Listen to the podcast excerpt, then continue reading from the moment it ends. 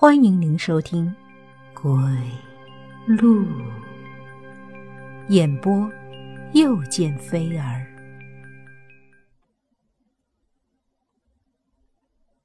入侵。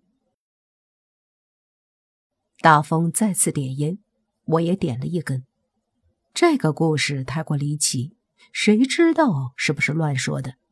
但可以肯定的是，此时的大风确实已经死了。我的眼睛可以感受到他灵魂带来的阴暗与寒冷，这是活人身上所不具备的。大风接着说：“他回去找那个人，想要解除这个交易，但那个人果断的拒绝了。”大风继续说着，时而问我一句：“如果是你，你会不会这么做？”此时的大风情绪很激动，嘴里的烟圈随着他的情绪而变得飘忽不定，很鬼魅的聚集成了一阵阵黑云。我扭头看了看吧台前的服务员，他们好像发现了这里的异常。也难怪，一个人在咖啡厅里喝西瓜汁又自言自语，确实很像神经病。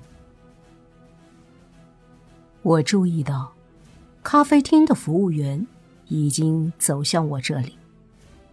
我知道，他肯定是把我当成神经病了。大风的处境让我想到了自己，不知道百年之后我会不会跟他一样成为鬼魂呢？人的一生充满了太多的挫折，如果你坚持不下去，那么就会被魔世巨轮所摧毁。烟消云散，大风的眼泪在脸颊上流淌着。我现在很后悔，我真的不应该抱怨啊。鬼魂是没有眼泪、没有温度的。大风他的眼泪，他继续说道：“我爱我的家人。”我喜欢我的工作，我不该抱怨自己的生活，我不应该怨天尤人、不思进取。这时，服务员走了过来，问道：“先生，您没事吧？”我连忙解释：“没事，没事，不用担心，你去忙你的。”我真怕他报警。那服务员不理我，继续说道：“先生。”您没事吧？我突然感觉到不对劲儿，因为那服务员居然在跟大风说话。难道他也能看到大风？我突然感觉到自己有点冷，像大风一样使劲的裹了裹自己身上单薄的衣服。没用的，鬼是不怕冷的。大风说话了。很莫名其妙，难道他以为我跟他一样是鬼魂吗？先生，我看您一直在这自言自语，您没事儿吧？我没事儿，麻烦你再给我端杯咖啡好吗？好的，先生，请稍等。天哪，我脑袋有点乱了。服务员居然看得到大风，并且能跟他说话。看来这个世界不止我一个人有阴阳眼。大风，这个服务员他……我话还没说完，突然全身的毛孔都炸了起来。刚刚服务员跟大风说，大风一个人在自言自语。难道他没有看到我？这怎么可能？不可能！我跑到那个服务员面前，大声的喊道：“喂，你看不到我吗？”服务员端着一杯泡好的咖啡，我一把拉住他，可是谁能想到我的手居然穿透了他的身体，就这么穿透了？难道我不存在？是我死了？这个打击太大了，我无法接受。大风，这是怎么会？我的话没说完，看着眼前的大风，他居然慢慢的出现了变化，鼻子、眼睛、耳朵、嘴巴、身体，最后他居然变成了另外一个人。这人好熟悉。是的，这张脸就是你。大风开始说话了。他接过服务员手里的咖啡，很优雅的品尝了一下，全无之前的颓废。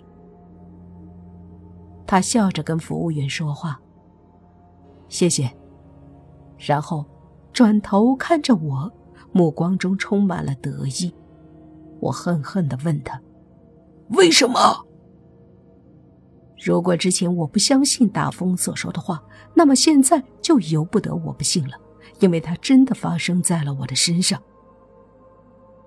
大风慢悠悠的回答：“没有为什么要怪，就怪你自己也跟我一样吧。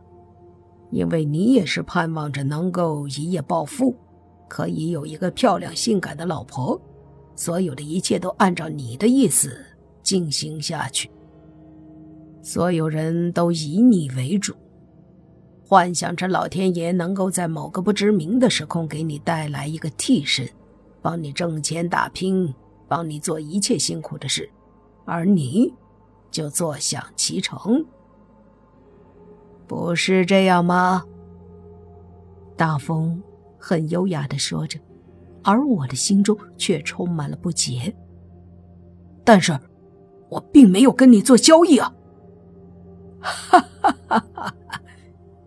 大风笑着，然后站起身来，与我对视。难道你没有仔细的听我之前的讲话吗？什么话？我就是一个替身而已，只要你想，我就会出现。记不记得，我问过你三次，如果是你，会不会跟他做交易？大风。阴险的笑了笑，很不屑的说：“只要你是那么想的，那你就是在跟我做交易。